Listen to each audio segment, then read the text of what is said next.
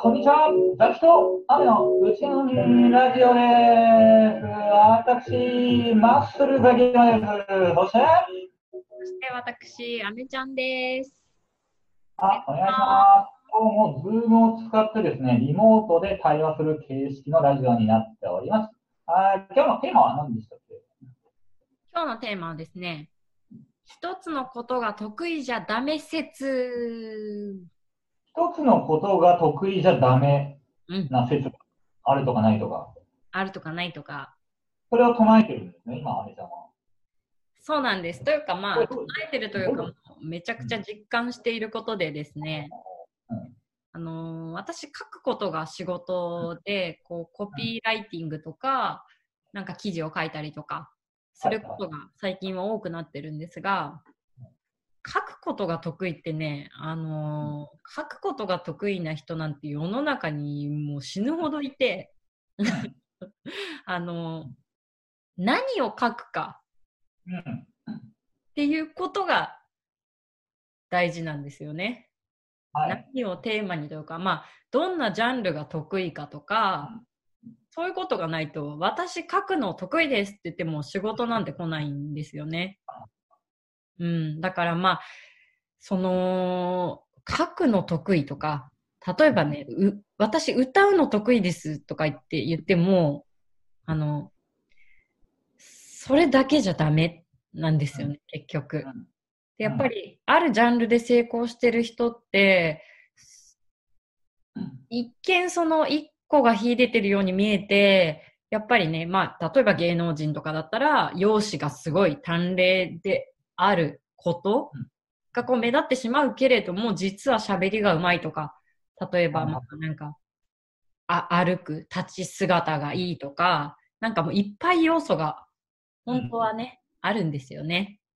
うん。あ俺、この説が、うん。あめっちゃ興味あって、この説で、あこのタイトルで話しようってアメちゃんに持ちも 持ち込んだじゃないですか。うん。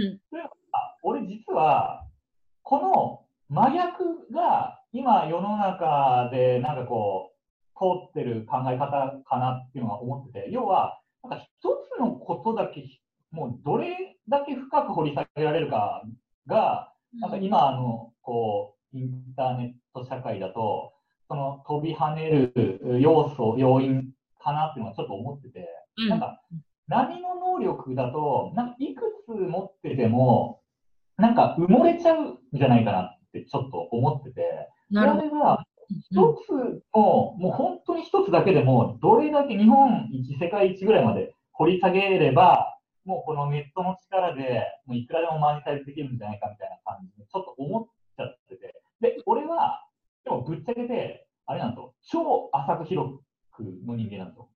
うんうんうんうんうん。だからこのタイトルを聞いたときに、ああ、助かるぜ、みたいな。ちょっと思ったんですよ。用語派。うんうんうん。なるほど。一つのことを掘り下げられてる人生だったらよかったんだけど、俺もそういうタイプじゃないから、だからその、俺はその、いくつか幅広く、で、掛け算で、なんとか戦っていくしかないんだけど、うんうん。そう、でも、あ、今の掛け算っていう言葉はなんかすごいしっくりきてて、やっぱりあの、そんなに深くできてなければ、球数持ってないといけないし、で、ただ、あの、なんだろうな、本当に一つだと、それって、なんか、その、例えばネットで、こういうことって跳ねるとかあるかもしれないけど、なんかその中長期的にはどうなのかなって思ったりするんですよね。はいはいはいはい。終わったら終わりだぞっていう。うんうんうん。なるほど。そうだからなんかよくスポーツ選手とかでも、うん。あの、もうすごいいい選手でそこ特化してる花形の選手だけど、選手終わったら何も残ってませんでした。じゃあ、なんかそれって人生としては、まあ、それを成功とするのかうん、とか幸せなのかとか考えたときに、なんか、うーん、どうなんだろうなとか思ったりするんですよね。まあそういう、なってないからわからないんですけど、実のところは。だから、一つの能力を高めて跳ねようと思って、そのフルコミットすると、他のことをやらなくなるじゃないですか。そうそうそうそうそう結構リスキーはリスキーだよね。うん。リスクだから、ね。そういうことかな。要は、もう野球しかやってこなかった人生で、その野球の道がついえてしまったら、うん本当に巻き返しが厳しいっていうことだもんね、要はね。そうそうそう。多分そういう人って結構いるんじゃないかなって思ったりとか。まあ、お金っていう意味ではね、苦労しないかもしれないですけど、そう、それ以外にねうん、なんか、なんだろう。しうんそれが本当に人生長いところで見たときに幸せかとかってわかんないよなって思ったりして。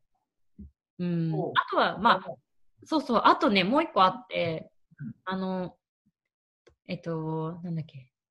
今ね、あの、私、まあ自分の知り合いとかで、例えばあの、なんていうんだ保育士さんとかうん。結構いたりするんですけど、なんか保育士さんってやっぱりその子供とのやりとりが得意とか、そういうのあると思うんですけど、でね、みんなあの、大変な割には給料が少ないっていう話をよくするんですけど、それって、やっぱりそ、まあもちろんその社会的なね、そこにちゃんとお金がいってないっていうのもありつつも、ただなんか、例えばこう、バイリンガルの人とかだと、全然もらえてる額が違かったりするらしいんですよね。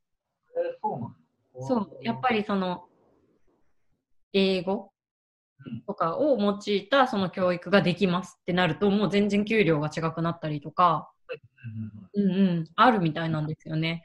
だから、なんかそこってある程度、もしかしたら自分の努力でも、なんか改善できることってあるんじゃないかなって思って、その一個のね、得意なところご利用しじゃなくて、やっぱそれ、玉を持っていくっていうのって結構大事なんじゃないかなって思ってるんです。そうだね。そうね。でもなんかあれだね、なんか、俺って、あの、浅く広くの人間なんだけど、うん。浅すぎやしねえかみたいなのがちょっとあって。だ 例えば、あの、40点を10個みたいな感じ。点1つじゃなくて、で、0点が9個じゃなくて、要は80点を、うん。なんかね、10何 ?80 点ぐらいまでいかないと、ちょっとそこもう役に立たない。そもそも。幅は広いけど、ううん、ん。40点じゃもうちょっとこれ役に立たないぞみたいな。ああ、ちょっと絞らないとか。な、ちょっと思うんだよね。うん。確かに、あのーやっぱ得意くらいのレベルまでには来ないとダメな気がする。そうね。みんなよりは知ってるとか。そうね。そうえーだから、どこくらいのレベルかな？あ難しいな、これ。ね。